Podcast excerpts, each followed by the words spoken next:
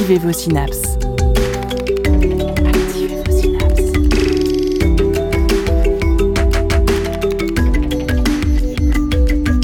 Poussez la porte du labo des savoirs et entrez dans un monde de science et d'expérience. C'est le labo des savoirs. À tous. Aujourd'hui, au Labo des Savoirs, nous allons nous pencher sur les GAFAM, sujet de toutes les attentions en ce début de deuxième millénaire. Pour les moins connectés d'entre vous, l'acronyme GAFAM renvoie bien sûr aux grands géants du web américains Google, Amazon, Facebook, Apple et Microsoft. Ces cinq entreprises, dont l'hégémonie ne cesse de grandir, posent aux juristes et aux législateurs des questions nouvelles, organisant nos sociétés, redessinant les cartes de la vie publique et de la vie privée de ses utilisateurs, jusqu'à concurrencer sur l'échiquier du pouvoir la puissance déclinante des États. Ils sont vus par certains comme des modèles d'utopie libérale, emblèmes de la réussite et de la modernité occidentale, ou au contraire comme une dystopie terrifiant monde capitaliste tout-puissant, réactualisant la figure de Big Brother, s'infiltrant dans les sphères les plus intimes des citoyens du monde. Quelques chiffres s'imposent pour se rendre compte de l'étendue de ces empires. Google est tout d'abord le moteur de recherche dominant avec 93% de parts de marché au niveau mondial. Microsoft et Apple détiennent eux 95% du marché des systèmes d'exploitation pour ordinateurs de bureau, Amazon réalisant quant à lui les trois quarts des ventes de livres électroniques, même si les activités de l'entreprise ont depuis longtemps débordé le domaine de la vente de livres en ligne. Sur Amazon aujourd'hui, on trouve tout, faisant craindre à certains l'émergence d'un monde où le commerce planétaire passerait de manière systématique par ce site et les entrepôts de la marque au sourire. Quant à Facebook, il détient 4 des 10 applications les plus téléchargées durant les 10 dernières années. Facebook, Messenger, WhatsApp et Instagram, où se déploient nos vies culturelles, amicales et familiales. Bien sûr, il existe d'autres géants russes et chinois, mais pour les Américains et les Européens, ce sont les GAFAM qui fascinent et inquiètent. Nous allons donc tenter, avec nos invités et chroniqueurs, de cartographier les valeurs affichées par ces entreprises. Quel est leur projet, comme dirait notre président sans les juger, bien sûr, car les médias généralistes, les politiques et les tribunaux s'y attellent déjà activement. Comprendre les limites de leur discours, de leur pouvoir, car vous aider à comprendre, c'est la seule ambition du Labo des Savoirs. Pour en parler avec nous aujourd'hui, Olivier Hershade. Olivier Hershade, bonjour. Bonjour. Vous êtes euh, enseignant-chercheur, maître de conférences en sciences de l'information et de la communication à l'Université de Nantes.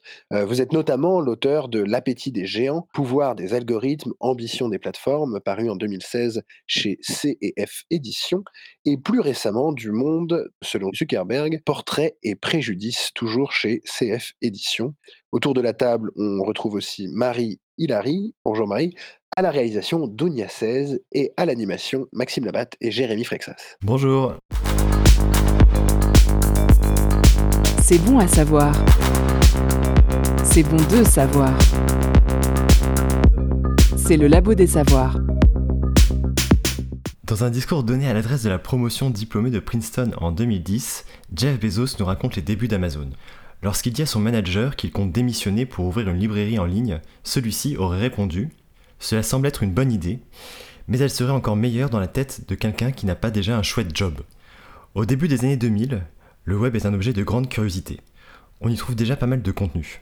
Des scientifiques cherchent alors à comprendre comment ces pages sont reliées les unes aux autres. Deux d'entre eux, Larry Page et Sergey Brin, vont cofonder ensuite Google. Des histoires analogues existent sur l'engouement pour l'application développée par Facebook, cofondée par Mark Zuckerberg, alors étudiant à Harvard. Les GAFAM ont pris aujourd'hui une ampleur incroyable. Autour de leurs services de base ou historiques, ces entreprises ont de façon quasi systématique développé toute une suite de services ou de produits. Prendre le temps d'analyser cela devient nécessaire pour comprendre réellement la nature de leur activité. Alors Olivier Herchet, une, une question pour commencer. Est-ce que les GAFAM ont un cœur de métier? Euh, oui, alors de rebonjour d'abord euh, tout le monde et merci pour, pour l'invitation. Euh, c'est une bonne question parce qu'effectivement, alors ils ont bien sûr un cœur de métier, mais c'est c'est peut-être pas celui auquel on pense spontanément. C'est-à-dire que le cœur de métier de, de Google n'est pas d'être un moteur de recherche, mais depuis longtemps déjà, le cœur de métier de Google, c'est d'être une, une régie publicitaire qui met des, annonceurs et, des marques en, relation et qui permet effectivement de, gérer et d'afficher des, les fameux liens publicitaires que vous, avez et qui émaillent vos recherches. Pour Facebook, c'est un petit peu la même chose, pourrait-on dire, euh, même si c'est peut-être un petit peu, moins net, mais euh, la réalité, c'est celle-là. C'est-à-dire que 98% en gros des revenus de Google viennent de sa régie publicitaire et certainement pas de son moteur de recherche qui lui coûte beaucoup plus qu'il ne lui, euh, qu'il ne lui rapporte. Et de fait, pour l'ensemble de ces, de ces GAFAM, pendant très longtemps, on s'est euh, trompé dans nos analyses, dans le regard qu'on portait sur eux. Et effectivement, en considérant que euh, le métier de Facebook, c'était d'être un réseau social ou que celui de Google, c'était simplement d'être un moteur de recherche, on a oublié que derrière, ce qui euh, prévalait, c'était avant tout des enjeux économiques et que ces enjeux économiques et ce modèle économique, il avait bien sûr un impact sur cette espèce de, second métier qui est celui de fournir de l'information ou de mettre les gens en relation. Alors vous l'avez dit, en fait, quand on pense à ces entreprises, on, ne pense pas forcément à leur cœur de métier, en tout cas à l'activité qui leur apporte le plus bah, d'argent. On pense à d'autres types d'activités qui parfois sont un peu plus euh, en, lien avec notre quotidien ou en lien avec la, des communications qu'on peut voir dans, dans la presse liée aux, entreprises. Euh, comment expliquer cette propension à, à, développer des ramifications, à acquérir d'autres entreprises ou à former des structures sœurs dans des domaines qui peuvent parfois paraître très variés? Alors D'abord, ce sont des sociétés qui, euh, sur leur projet initial de développement, euh, c'est-à-dire le réseau social pour Facebook et le moteur de recherche pour Google, ont très vite atteint euh, un, seuil, une, masse critique d'utilisateurs absolument considérable, qui les mettait en situation de, verrouiller en quelque sorte le, marché. Et, dès lors se met en place une espèce de deuxième temps de l'économie qui fait qu'il y, y, a toujours cette crainte effectivement d'être détrôné par un possible challenger et que donc la meilleure manière d'éviter d'être détrôné, c'est de racheter les, jeunes pousses ou, des startups quand elles sont en phase de, croissance identifiée. Et ensuite, il y a euh, euh, là aussi euh, une vraie stratégie de diversification. Je, prends juste un exemple. il y a en 2005, donc c'était la préhistoire carrément, mais en 2005, Google, qui, qui à l'époque est, est, le moteur, est déjà le moteur de recherche absolument indétrônable, décide de lancer un projet qui paraît un petit peu dingue, qui s'appelle Google Books, enfin Google Print au départ, et qui, euh, qui consiste à numériser des ouvrages du domaine public en partenariat avec les bibliothèques. Et tout le monde se demande euh, qu'est-ce que Google va faire dans cette galère, qui ne va pas lui rapporter euh, un centime, qui va lui coûter énormément d'argent et qui a l'air d'être finalement très très loin, ou en tout cas assez éloigné de son cœur de, de, son cœur de métier. Et on s'aperçoit que derrière, si Google se lance là-dedans, c'est pour plusieurs raisons, notamment pour améliorer son algorithme, euh, son algorithme linguistique et pour 5 ans, 7 euh, ans plus tard très exactement, euh, être en situation de devenir également libraire, c'est-à-dire de vendre des livres, mais aussi avec aujourd'hui Google Play, de, distribuer sur le modèle des grands stores des, films, etc., etc. Donc il y, il y a tout ça, et puis après il y a des enjeux aussi stratégiques et politique, c'est-à-dire que euh, récemment, Google euh, s'est restructuré autour d'une société mère qui s'appelle la société Alphabet, et euh, pour éviter qui était un risque qui devenait de plus en plus présent, qui était un risque potentiel de, démantèlement suite à des, positions de, monopole ou de quasi-monopole sur des secteurs comme la publicité. Donc, ils, enfin, ils sentaient un petit peu le vent du boulet arriver. Et du coup, pour ne pas risquer un démantèlement euh, euh, ils, se sont restructurés autour de la société Alphabet en disant voilà, il y a une société mère Alphabet, puis derrière, on a des filiales. Donc, il y a la filiale Google, il y a euh, la filiale moteur de recherche, il y a la filiale YouTube, il y a la filiale régie publicitaire. Et du coup, Google n'est plus une entité unique, mais une série de petites entités qui, prises isolément, sont plus compliquées à démanteler ou à attaquer au nom des lois antitrust. Donc ça participe un petit peu de, tout ça, ces, ces, stratégies effectivement de racheter ou d'être présent sur plein de secteurs a priori assez, assez différents au départ. Euh, ces stratégies, est-ce qu'elles sont euh, propres aux GAFAM? Alors non, parce y, a tout un tas d'entreprises dont on ne parle quasiment jamais qui, utilisent les mêmes stratégies euh, macroéconomiques, c'est-à-dire qui pour conforter une place, de, une place de marché ou un secteur se mettent effectivement à racheter à tour de bras avec un, ratio où elles savent que, en gros, pour 100 entreprises, enfin oui, pour 10 entreprises ou startups rachetées, il y en a peut-être une qui qui leur permettra de, ramener un petit peu d'argent euh, à échéance de 5 ou 10 ans. Donc, euh, non, non, il n'y a pas que les GAFAM qui font ça. Le problème, c'est que euh, quand ils déploient ensuite les, services, eh ben, ils amènent avec eux les, audiences absolument colossales qui sont les leurs. Donc, effectivement, quand Facebook rachète Instagram, quand Facebook rachète WhatsApp, quand Google rachète il y a très longtemps YouTube. Du jour au lendemain, des sites relativement confidentiels, hein, parce que au moment où Instagram est racheté, on ne peut pas dire que c'était confidentiel, mais en tout cas, du jour au lendemain, l'effet de masse, il y a un effet de masse et un effet de bascule qui fait que les audiences de, de la société achetante, si j'ose dire, se répercutent sur la société achetée, en totalité ou en partie. Et du coup, ça impacte considérablement un ensemble de services qui sont des services qu'on utilise au quotidien dans nos vies. Donc, les problématiques que posent ces, ces, rachats massifs ou ces positionnements divers là, sur plein de secteurs de la part des GAFAM résonnent différemment que si c'était effectivement une société d'automobile qui rachetait euh, une autre société qui fabrique des, des, des moteurs à hydrogène. On a pas mal évoqué jusqu'à présent l'exemple de Google. Il y a une autre entreprise dans laquelle il y a une ramification incroyable des métiers, c'est Amazon.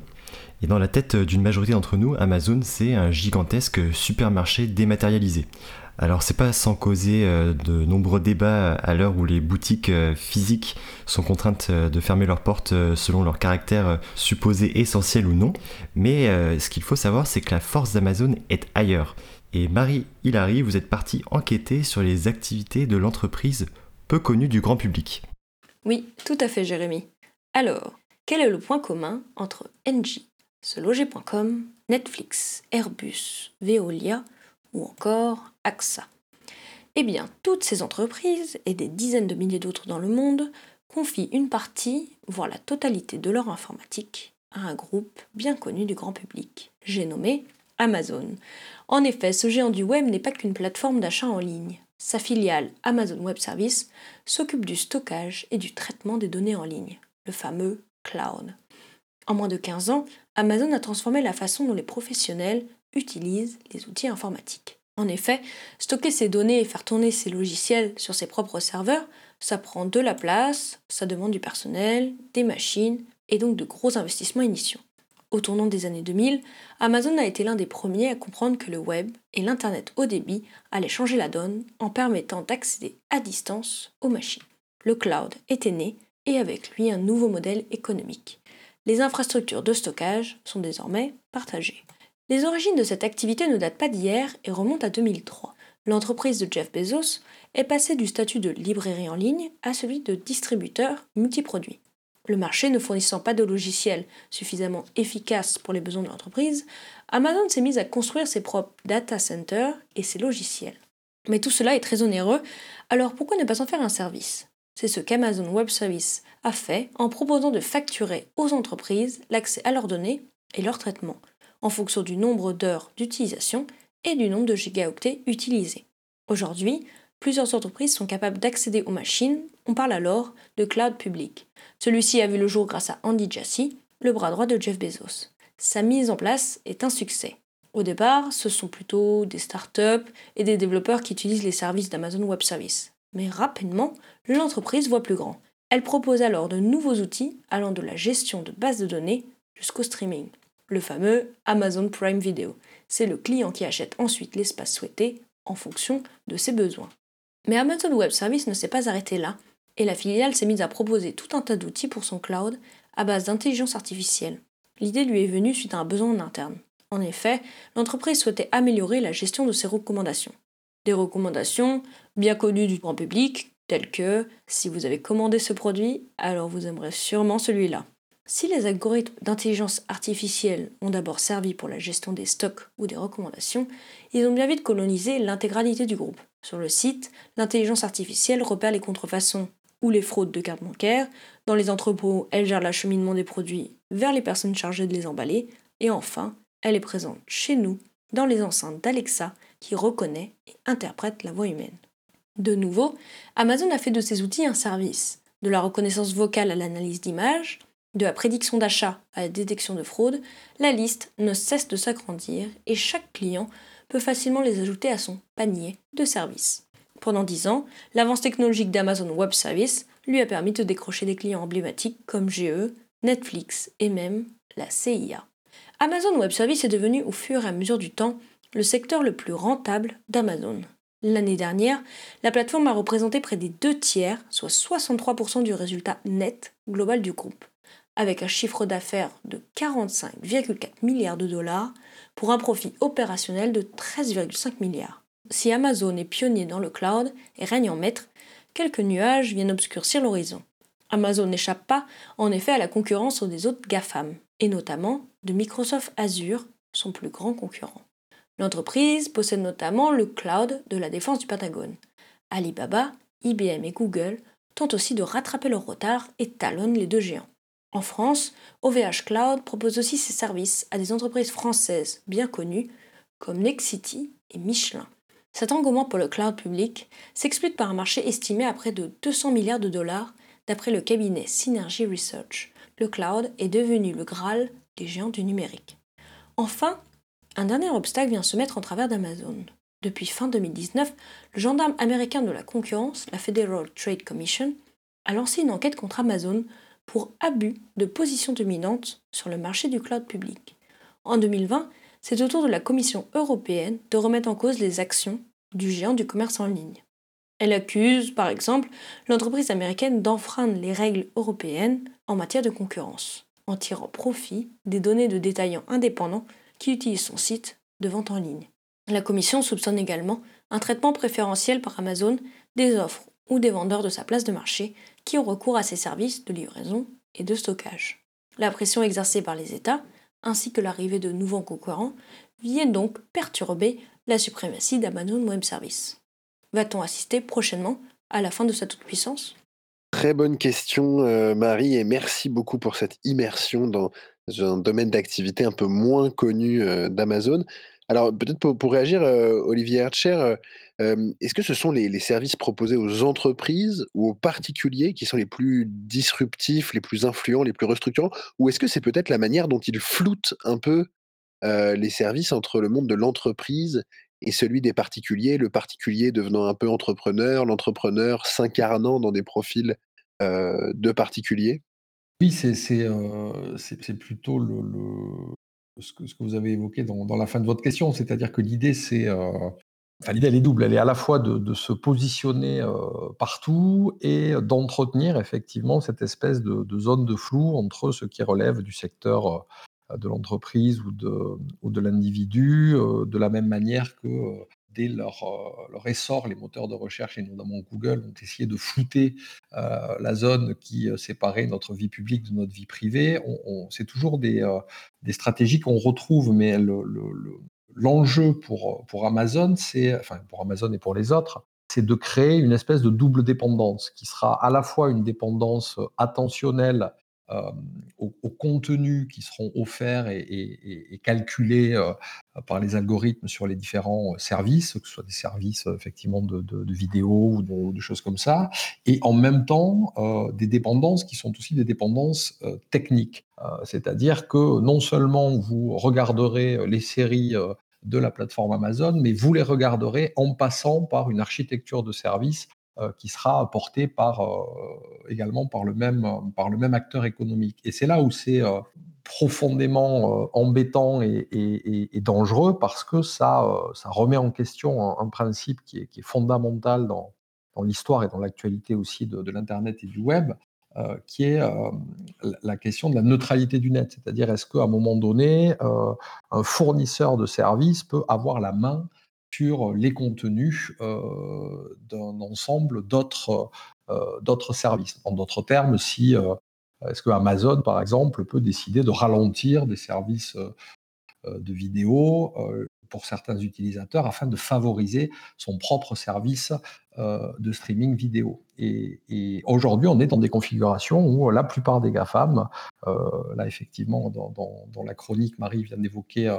le cas d'Amazon, mais Google aujourd'hui est, est, un câbleau opérateur. Google déploie euh, des lignes téléphoniques, de la fibre optique. Facebook fait la même chose, alors dans des proportions euh, différentes, mais en tout cas là aussi, pour revenir sur les cœurs de métier qu'évoquait Jérémy au début, on voit bien que pour ces sociétés-là, L'enjeu est d'être à chaque étage, à la fois euh, attentionnel, mais aussi euh, euh, technique en termes d'infrastructure, pour accélérer notre, dépendance et surtout pour pouvoir ensuite avoir toute la marge de manœuvre nécessaire pour nous vendre un certain nombre de, services ou de produits.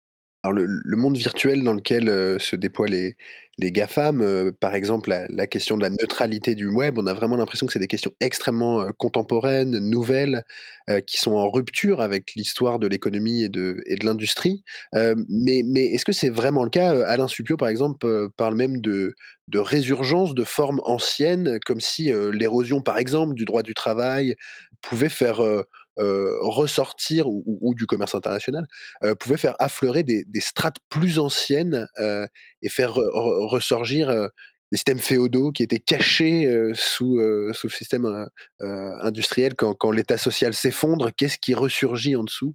Oui, oui, c'est, enfin, comment dire, là aussi, quand on observe effectivement l'histoire des, euh, des, techniques et puis l'histoire sociale sur le, sur le temps long, euh, on s'aperçoit qu'il y a euh, une, espèce de, non pas une boucle, parce qu'on n'est pas dans un jour sans fin, heureusement, mais en tout cas un aspect pendulaire, c'est-à-dire qu'à un moment donné, effectivement, on a des, systèmes qui se sont construits pour répondre à des conditions d'émancipation dans une société donnée, qui ont, qui ont favorisé une certaine émancipation des travailleurs et qui immédiatement se sont retournés contre ces mêmes travailleurs à partir du moment où effectivement des intérêts économiques supérieurs sont entrés par exemple en ligne de compte. Euh, euh, ce, que Alain Supio montre bien aussi dans tous ses ouvrages, c'est que cette, idée euh, qu'on appelle aujourd'hui, la, ce qu'Antoinette Rouvroy appelle la, gouvernementalité algorithmique, ce n'est rien d'autre finalement qu'un travestissement contemporain d'une réalité ancienne qui arrive avec l'informatique et qui est cette idée de la gouvernance par les nombres et par la statistique, c'est-à-dire cette idée qu'un État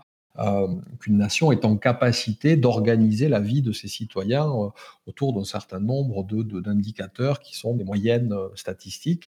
et c'est ce qu'on retrouve aujourd'hui très exactement, alors bien sûr avec des, échelles, avec des effets et avec là aussi des infrastructures et des, techniques différentes, mais, mais qu'on retrouve dans, dans les questions de, de gouvernementalité pardon, algorithmique et les questions qu'on se pose autour du fait que dans les algorithmes de recommandation, euh, dans euh, l'accès à un certain nombre de services de, crédit, par exemple, quand tout ça est réglé par des algorithmes, quel est l'enjeu, quels sont les biais, comment on traque et comment on identifie ces biais, puis éventuellement comment est-ce que bien sûr derrière on les, on les corrige. Donc oui, pour répondre à votre question, il y a effectivement cet effet cyclique qui fait qu'on voit revenir, et c'est la même chose avec l'essor du, digital labor, là, euh, qui est très bien décrit par, Antonio Casilli, où là aussi on est retourné euh, paradoxalement dans une société hyper contemporaine euh, vers des formes de travail qui sont des formes anciennes de travail à la tâche et qui étaient les formes les plus répandues, si j'ose dire, à une époque où on sortait à peine d'une civilisation reposant sur l'esclavage pour entrer dans un autre modèle de là à dire que euh, tous les employés Uber sont aujourd'hui les, nouveaux esclaves, il euh, y a, peut-être un pas qu'il faut, qu'il faut franchir prudemment, mais en tout cas, les mauvaises idées euh, sont aussi, hélas, celles qui se recyclent le mieux à l'aune des, alibis techniques. Cette dématérialisation d'une certaine manière de leurs produits et, qui leur donne cette hégémonie absolument immense euh, aujourd'hui par rapport à d'autres industriels dans le passé qui avaient une réalité physique d'infrastructure euh, qui, les mettait vraiment en position de, force, qui était vraiment indéboulonnable. Est-ce que là, il n'y a pas ce danger et cette peur perpétuelle des GAFAM mmh. que la masse critique dont vous parliez tout à l'heure de, de, leurs consommateurs s'échappe d'un coup pour aller vers une autre euh, structure informatique, une autre, euh, une autre entreprise, qui, elle, pourrait grossir tout aussi vite que Google, Amazon, Facebook. Euh, est-ce qu'il n'y a pas cette peur d'être un peu sur la, sur la sellette, d'une certaine manière? Oh, oh, alors si, probablement. Euh, et, en tout cas, ce qui est observable, c'est qu'ils font, ils font tout effectivement pour, pour atténuer les, risques, c'est-à-dire qu'ils ils, font en sorte que les principes d'interopérabilité, par exemple, ou de, ou de portabilité des, des données d'une plateforme à une plateforme concurrente euh, soit la plus euh, impossible ou la plus complexe en tout cas euh, possible, précisément parce que bah, derrière, il y a un enjeu qui est d'abord de, garder captifs ses, propres, ses propres utilisateurs dans son écosystème de services. Donc c'est donc c'est effectivement une stratégie qu'ils mettent en place. Après, sur le, sur la, la, dématérialisation, là aussi, on voit bien que c'est un faux ami, puisque il n'y a rien qui ressemble plus à, à un site industriel nucléaire, par exemple, qu'un data center. donc aujourd'hui, tout ce qu'on qu'on présente et qu'on habille avec là aussi un, champ sémantique qui est celui du vaporeux, du léger, du, cloud, de, l'immatériel. En fait, ça renvoie à des réalités qui sont des réalités d'infrastructures massives, lourdes, polluantes, extrêmement consommatrices d'énergie. Et, voilà, il n'y a, rien de plus euh, de plus, de plus, énergivore que, ce fameux cloud dématérialisé euh, dont on a l'impression qu'il lévite comme ça au-dessus de nos têtes, alors qu'en fait, bah, ce sont les, les usines du, euh, du 21e siècle. Tout à fait. Je, renvoie nos auditeurs d'ailleurs à une émission du Labo des Savoirs sur l'impact, le, coût écologique d'Internet, qui, qui, nous avait fait voir la, matérialité très forte de, de, cet objet. alors pour la suite, on va, on va peut-être voir dans une deuxième partie que c'est en partie les, le système de valeurs et en fait tout un discours qui est philosophico politico-managérial développé par les GAFAM, qui c'est idéologique, qui permet de garder auprès d'eux leurs ouailles. avant cela, nous allons nous accorder une petite pause musicale. Ils écoutent la musique avec un téléphone. Ils parlent dans la rue avec un téléphone. Ils se photographient avec un téléphone. Et même ils se dirigent avec un téléphone.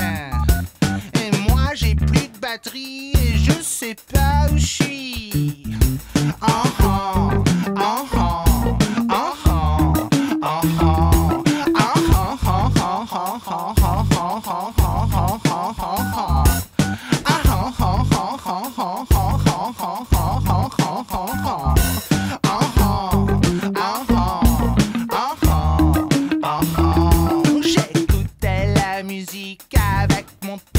La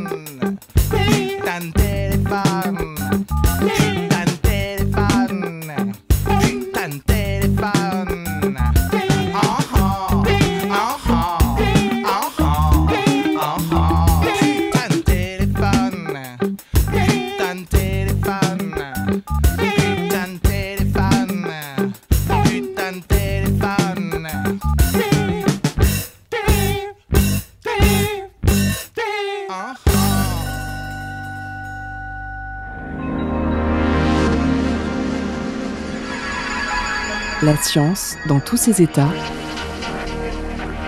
au Labo des Savoirs.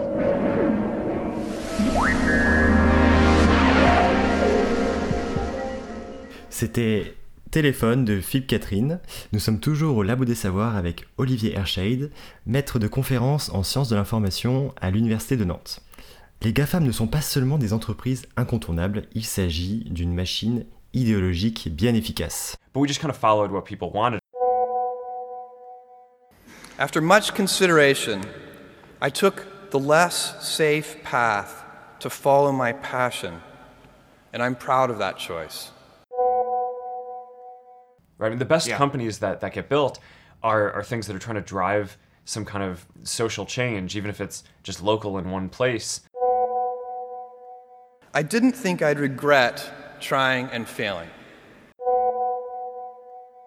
I think the key is building a company which is focused on learning as quickly as possible. As a young boy, I'd been a garage inventor. You know, we invest in in people who we think are just really talented even if they haven't done that thing before. When it's tough, will you give up or will you be relentless? And, and go for this mission of connecting the world.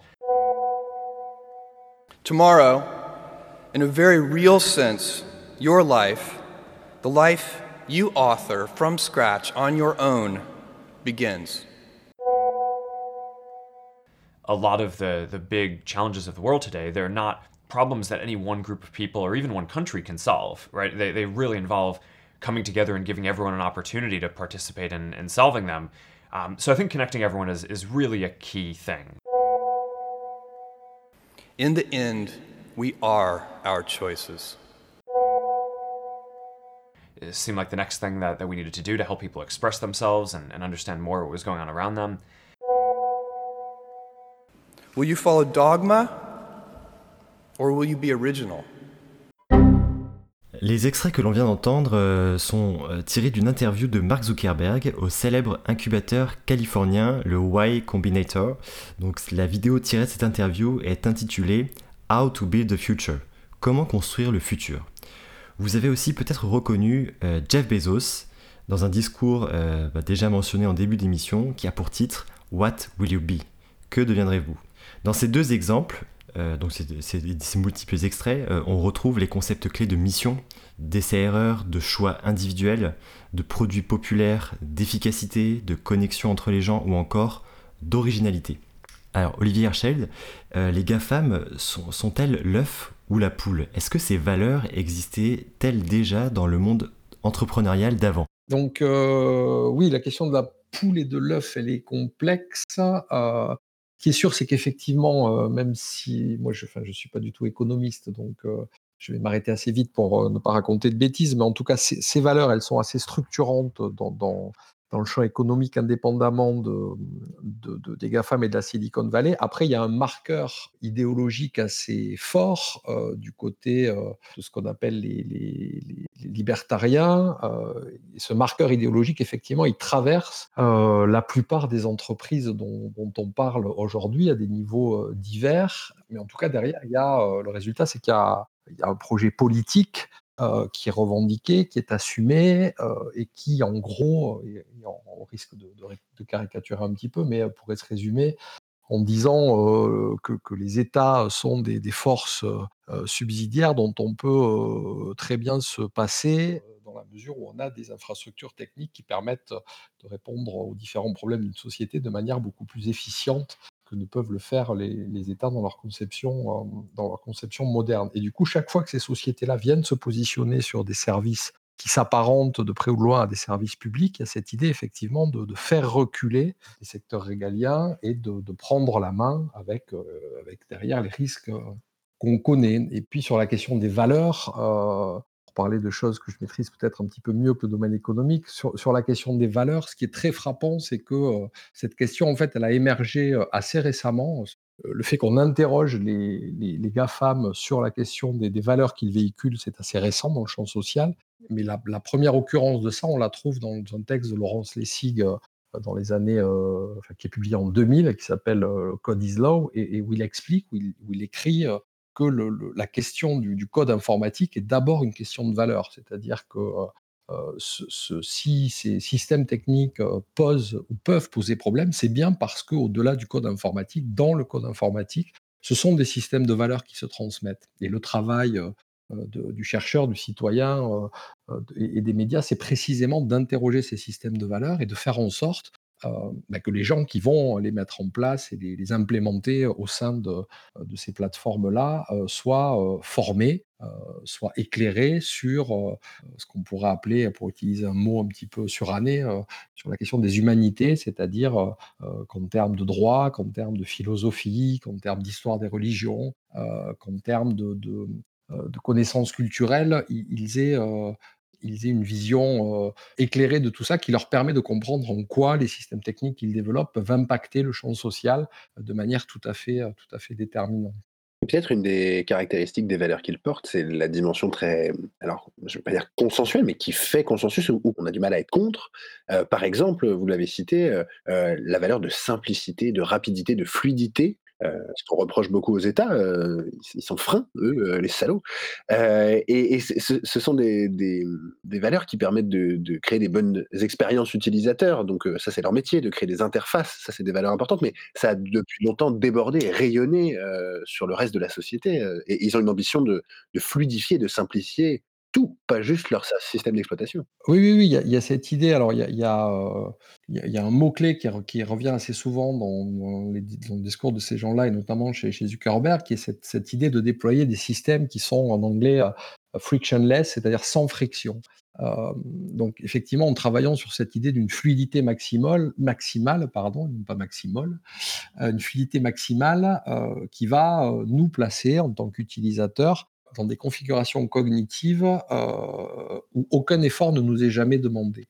Heu, et c'est typiquement ce qu'on voit avec la mécanique, par exemple, du like ou de tous les systèmes comme ça, heu, où on peut partager, rajouter un petit cœur, mettre un petit une petite étoile. Ce sont des systèmes fluides parce qu'effectivement, pour, pour les faire tourner, on n'a pas besoin de réfléchir 2 heures et de s'interroger sur le sens de la vie.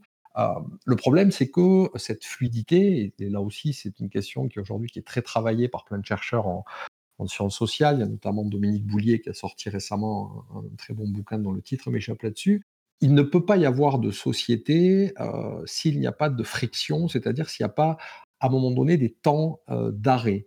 Le fait de développer des interfaces, des systèmes, heu, des infrastructures techniques où tout est fluide en permanence, heu, fait qu'on est devant un espèce d'écoulement dans lequel on va finir par se perdre et par se noyer parce que ça nous ôte la possibilité, heu, qui est celle de prendre le temps de réfléchir à, aux raisons qui font qu'à un moment donné, on se trouve bien dans ce bain informationnel ou dans ce bain, de d'une interface qui nous choit et qui nous, heu, qui nous traite avec plein d'égards pour qu'à aucun moment on ne produise un effort intellectuel, quelconque. Et donc l'enjeu, si par exemple on veut arriver à lutter efficacement contre un certain nombre de discours de haine, l'enjeu, si on veut retrouver dans les systèmes de recommandation une diversité, heu, éditoriale, l'enjeu c'est de remettre précisément de la friction là où il n'y avait avant que de la fluidité. Mais ça, pour les plateformes et pour les gens qui sont derrière, c'est évidemment, heu heu, hors de question et c'est, heu et c'est tout l'inverse qu'ils font, même si récemment et là aussi, heu heu, malheureusement, si j'ose dire, en réaction à des phénomènes,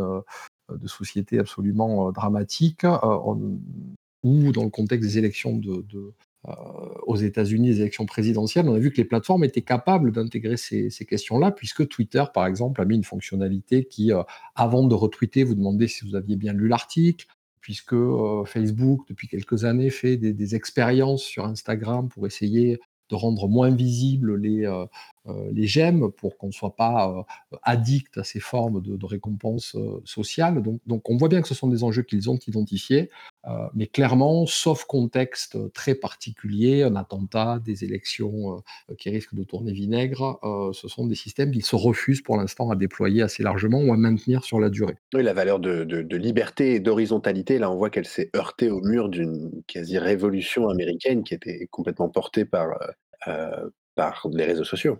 Je voulais vous interroger aussi sur heu, la facilité, la simplicité, la fluidité à une espèce de contrepoint dans leur discours, heu, qui est l'empowerment, heu, donc le l'encapacitation, le fait d'être capable de relever de nouveaux défis. C'est un discours qui est extrêmement porté et on a l'impression que la facilité et la fluidité, le bain informationnel dans lequel on se met, n'est pas du tout dans une dynamique justement d'encapacitation. Alors ça paraît contradictoire de porter ces 2 valeurs en même temps.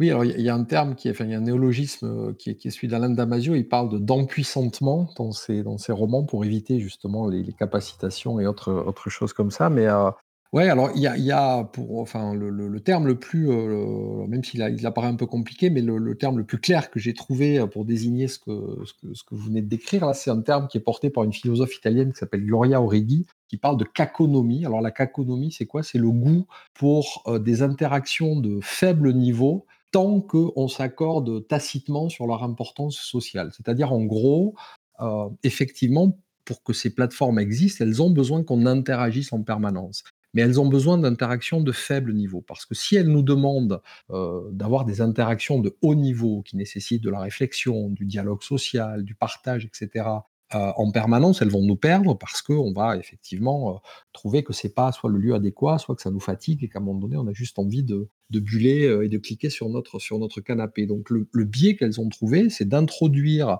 à tous les niveaux de l'interface, dans la mise en contact, dans le partage de contenu, ce niveau-là de caconomie, c'est-à-dire le fait de dire euh, un, petit like, euh, euh, ça me permet de signaler à des gens que je suis là, ou une petite photo de moi le soir en train de manger une pizza, ou de ma pizza plus exactement postée sur Instagram, ça signale que, j'ai une activité sociale, et en face de ça, d'autres personnes vont venir lâcher un petit cœur sur ma photo de pizza, et ce système-là suffit à ce que euh, on ait la perception d'avoir interagi et d'avoir cette espèce de, d'illusion qui est euh, qui est à la base d'un certain nombre de nos échanges sociaux, qui est qu'on, interagit pour, euh, on est sur, sur le théâtre de nos interactions, dirait, dirait Goffman, et, ça suffit à, à, nous inscrire dans le, dans le jeu social. Euh, et, là où ces plateformes sont redoutablement efficaces, c'est qu'effectivement, elles nous astreignent avec des systèmes de laisse cognitive que sont les notifications, les rappels, les suggestions permanentes. Elles, nous ramènent sans cesse à la tâche comme autant de contremaîtres cognitifs. Et du coup, ce faisant, elles alimentent, enfin, elles nous font alimenter avec du travail gratuit leur, leur modèle économique. Elles nous font remplir des petites, des petites captchas ou reconnaître des, des images dont on sait derrière que c'est ensuite utilisé pour améliorer des systèmes de reconnaissance visuelle, notamment sur des, sur des terrains de guerre. Elles nous font faire sans cesse des micro-tâches, euh, mais euh, qui sont toujours ambivalentes parce qu'elles elles, elles nous installent aussi dans une illusion de, de représentation et de reconnaissance sociale. C'est gratuit, c'est que c'est toi le produit. Alors, euh, si on devait trouver, euh, imaginons que les GAFAM fassent sécession, qu'ils ne veulent plus d'État, euh, et que dans une Californie libre, on leur laisse, créer une espèce de de néo-État, libéral et je ne sais pas s'il serait libertaire, mais libéral en tout cas. quelles seraient leurs, leurs valeurs qui qui porteraient? Pas égalité, fraternité, liberté, égalité, fraternité, ce serait peut-être efficacité, liberté, horizontalité? Ouais, ou quelque chose plutôt du style, singularité, singularité, singularité. C'est-à-dire qu'à chaque fois, il y avait eu moi un exemple qui m'avait, enfin que j'avais trouvé assez intéressant. C'était là aussi, après un certain nombre, de d'attentats et notamment les attentats contre contre Charlie Hebdo, au mois de janvier 2015, plein de réseaux sociaux et Facebook notamment euh, avaient euh, modifié leurs conditions générales d'utilisation et notamment la, possibilité euh, de masquer un certain nombre d'images choquantes. Et en fait, ils avaient deux options. La première option, c'était de dire il y a un consensus social sur ce qui est choquant et ce qui ne l'est pas. Et donc, on va, on va se baser, s'appuyer sur ce consensus social, un petit peu voilà, Lévi-Strauss, totem et tabou. Euh, et la deuxième option, c'était de dire en fait, chacun euh, dispose de sa singularité propre et chacun euh, va être choqué par des choses différentes. Et l'option qu'ils avaient choisi de mettre en place, vous pouviez régler, alors depuis ils ont enlevé ça, mais vous pouviez régler des petits curseurs pour dire en gros la nudité ça me choque un peu beaucoup à la folie passionnément, les images violentes ça me choque un peu beaucoup à la folie passionnément, la corrida, etc. etc.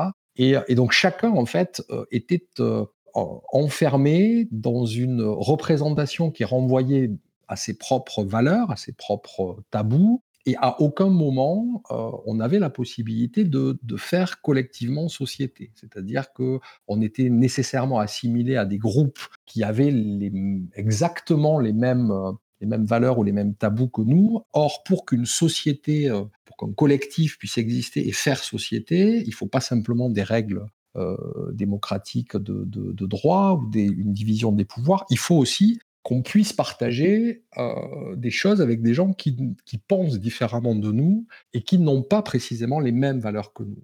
L'enjeu de démocratie que posent ces plateformes, c'est d'abord celui-là. C'est-à-dire si on s'appuie à chaque fois sur des effets de singularité qui vont être très confortables quand on les regarde, euh, encore une fois, isolément, hein. moi ça me va très bien euh, de, ne partager que des points de vue de gens qui votent plutôt à gauche, qui sont plutôt anticapitalistes, etc., etc., parce que ça me conforte euh, dans mes propres croyances et préjugés. Mais à un moment donné, euh, si, on m'enferme là-dedans dans l'accès à l'information, dans l'accès à la culture, dans l'ensemble des systèmes de recommandation qui fabriquent mes, goûts et mes appétences culturelles, ben je vais effectivement me, quelque sorte me flétrir et m'empêcher euh, de créer du commun avec des gens euh, qui ont aussi des choses à m'apporter. Et donc, derrière liberté, égalité, fraternité, il y aurait peut-être surveillance, parce que c'est quand même des sociétés qui fondamentalement reposent sur euh, ce que Sochana Zuboff appelle le, capitalisme de la surveillance. Donc, surveillance, singularité, et puis, et puis libertarianisme, cette idée que, c'est-à-dire, c'est pas libéral, c'est pas libertaire, c'est encore autre chose. Et c'est l'idée que, que des algorithmes, des, plateformes techniques, des infrastructures technologiques massives sont en capacité de, mieux résoudre les problèmes que, que les États. On a parlé rapidement de, Alain Damasio qui lui a choisi de se déconnecter quasiment intégralement, de ne pas avoir de téléphone portable, euh, de se connecter de temps en temps à Internet, mais euh, de prendre vraiment beaucoup, beaucoup euh, ses distances avec le, monde numérique. mais en préparant cette émission, on est tombé sur une application qui s'appelle La Dérive, qui est développée par le, le collectif hérétique et qui tente de tout de même investir les outils euh, numériques, mais pour porter d'autres euh, valeurs. Jérémy, tu as réussi à les appeler? Tout à fait, Maxime. Nous avons demandé à Antoine Mestralet, l'un des instigateurs de ce projet, de nous en dire plus. Oui, bah, tout à fait. Donc Dérive, c'est le premier projet qu'on a lancé euh, lors de la création d'Hérétique il y a maintenant un an. alors curieux pourquoi? En fait, c'est une application qui, de prime abord, a l'air assez simple. C'est une sorte de boussole qui va vous donner votre distance et la direction vers une destination. Et en fait, l'idée étant de dire que euh, Google Maps est extrêmement efficace et c'est probablement la meilleure solution pour vous donner le chemin le plus rapide vers une destination. Mais en fait, on est des êtres humains bien plus complexes que, euh, qu'uniquement rationnels et on peut vouloir chercher des chemins qui soient différents que le chemin le plus rapide et on peut vouloir lever la tête et choisir nous-mêmes notre chemin. Alors vous l'avez compris, l'idée est la suivante, renseigner dans l'application une destination et ne plus avoir un, itinéraire mais une direction. Donc libre à vous ensuite de trouver le chemin pour atteindre cette destination. Alors pourquoi chercher à proposer cette alternative à Google Maps? Et donc nous, ce qu'on dit, c'est de la même manière, au lieu d'avoir un Google Maps qui est une, énorme béquille numérique et qui va réfléchir à notre place pour nous orienter, on se dit euh, l'intermédiaire, c'est d'avoir cette boussole qui, qui fonctionne euh, comme elle doit fonctionner, et c'est à vous derrière de faire les choix, de se dire bon bah je vais plutôt passer par telle rue parce que je ne la connais pas, je vais plutôt passer par celle-là parce que je la connais bien et je l'adore, euh, je vais faire usage de mon jugement et pas juste laisser, me laisser guider par l'algorithme comme un petit robot. dérive est donc une invitation à la flânerie, à suivre un chemin qui n'est pas forcément le plus court. À la surprise aussi, puisqu'il est possible d'envoyer à un ami ou une amie une dérive surprise. Donc la boussole indique alors une destination inconnue, la personne ne voit que la direction et la distance restante à parcourir. Alors cette technologie va-t-elle révolutionner le monde? En fait, la fonctionnalité de dérive surprise, ça fait 30 ans qu'on peut la créer avec le numérique. Alors peut-être que nos appareils sont meilleurs aujourd'hui, mais ça fait 30 ans que ça pourrait exister, d'envoyer quelqu'un à un endroit sans lui dire l'adresse, et personne ne l'a fait. Et nous, en fait, notre, conviction, c'est que les gens qui développent ces services-là, notamment euh, les GAFA, mais les startups plus généralement, qui sont dans ce dogme de l'efficacité, du coup, sont passés à côté de tout un pan euh, d'outils, par exemple, qu'on pourrait développer. Il y a des outils pour, comme je disais, développer des compétences, des émotions, des valeurs, promouvoir des, des droits, etc., défendre des droits, etc. Olivier Hershade, est-ce que vous voulez réagir? Oui, enfin très très brièvement, moi c'est effectivement un collectif que je que je que je ne connaissais pas, donc je découvre, avec, plaisir les les les travaux, enfin le travail et que j'irai j'irai voir. Moi ça ça ça m'évoque effectivement, moi je suis très séduit par le par tous les par tous les gens qui travaillent sur la sur la capacité sur la la capacité de détourner des des systèmes techniques de leur objectif initial. Parce que je crois que la c'est toute la philosophie du hacking, mais le le meilleur moyen de, garder la main sur, euh, ces systèmes techniques qui, nous gouvernent plus ou moins, c'est d'une part d'être en capacité de, soulever le capot et de regarder à l'intérieur comment ça marche, et puis euh, c'est aussi effectivement la capacité de les détourner éventuellement de leur euh, stratégie initiale. Et moi j'avais beaucoup bossé il y a quelques années sur le, les questions de, de, sérendipité, de, flânerie, c'est-à-dire les, découvertes qu'on fait un petit peu, les découvertes non préparées qu'on fait un petit peu par hasard. Et le, web, des, des je vais, ça, ça va être le moment, moment OK boomer, mais, mais le, le web du, du, début, d'avant les, grandes plateformes, euh, jusque dans les années, on va dire 2000, 2005, était un web où l'essentiel effectivement des, conversations, l'essentiel des rencontres se produisait de manière non pas réglée et orchestrée mathématiquement ou algorithmiquement, mais, mais de manière tout à fait stochastique et, aléatoire. On suivait un lien, on se retrouvait sur un truc qui nous paraissait intéressant. On tombait sur un vieux forum euh, un peu moisi où on commençait à échanger avec des gens euh, passionnants. Et, euh, cette dimension-là de, l'aléatoire, elle a effectivement essentiellement disparu aujourd'hui. C'est ce dont on parle depuis tout à l'heure. Et, du coup, chaque fois qu'on a des moyens de, de, nous ramener vers ça, vers cette dimension de la, la flânerie, du lazy web. À un moment donné, il y avait, euh, il y avait même ce néologisme, enfin cette expression qui avait fleuri, cette idée d'un web paresseux, mais, mais pas paresseux dans le sens où on clique paresseusement pour lâcher des likes sur des, sur des contenus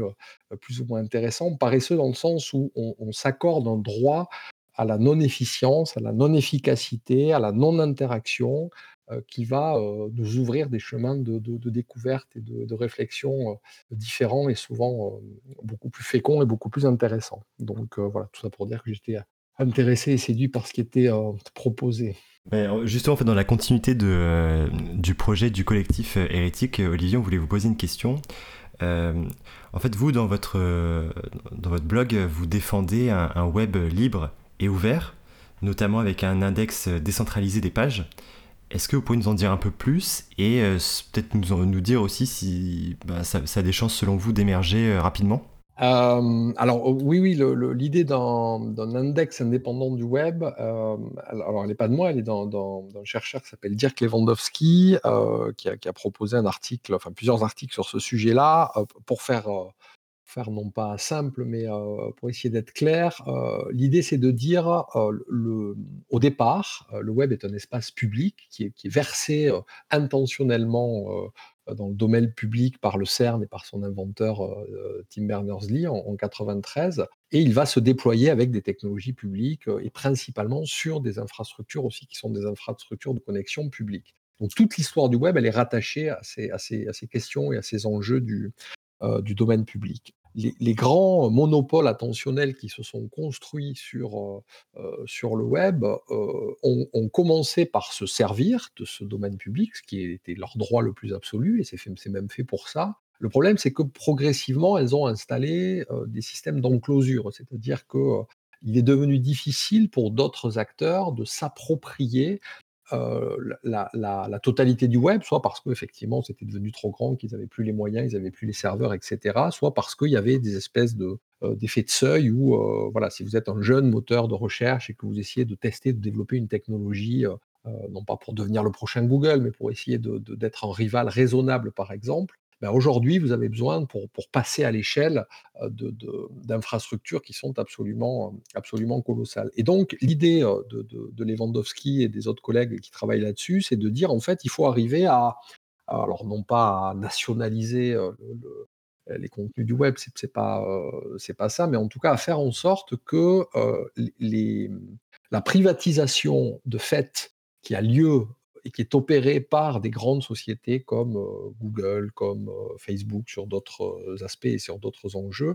Il faut faire reculer cette privatisation. Il faut permettre à chaque nouvel entrant sur le marché, parce que c'est aussi un marché, eh ben, d'être en situation de développer des technologies qui pourront peut-être rivaliser effectivement avec celles de Google et casser le, monopole de ces sociétés-là. Et pour faire ça, Lewandowski prend l'exemple de cet index indépendant du web. Et il dit en fait, euh, aujourd'hui, l'essentiel finalement du web, il tourne sur les, sur les serveurs de, Google qui, construit des, des une immense base de données avec la mise en cache de la, quasi-totalité, en tout cas, du web euh, public. Et euh, si on pouvait disposer d'un web indépendant, enfin d'un index indépendant du web, ça permettrait à n'importe quelle petite société d'avoir accès à, ce, à ce qui est la, la matière première finalement qui permet derrière de développer des, services. Donc c'est ça l'idée d'un index indépendant du web. Alors tel que je viens d'expliquer là de manière un petit peu abrupte et sommaire, on voit bien que c'est quand même compliqué à mettre en place mais c'est pas impossible. Euh, l'exemple que je cite souvent, c'est euh,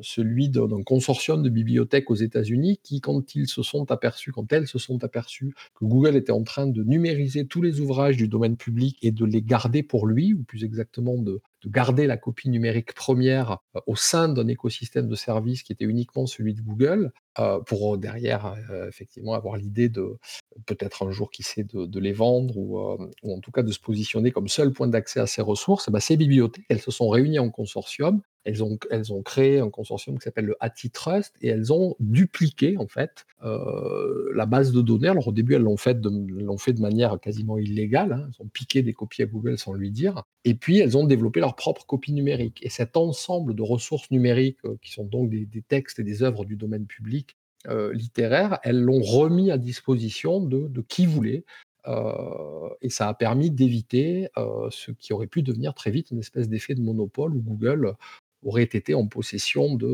de l'essentiel des, ouvrages du domaine public numérisés par Google, hébergés sur les serveurs de Google, disponibles uniquement si on avait un compte et une adresse mail Google. Donc le risque, c'est ça. Et effectivement, des moyens de, lutter contre ce risque-là, c'est de, remettre du domaine public là où il y a des, des tentatives d'appropriation et de privatisation de plus en plus manifestes.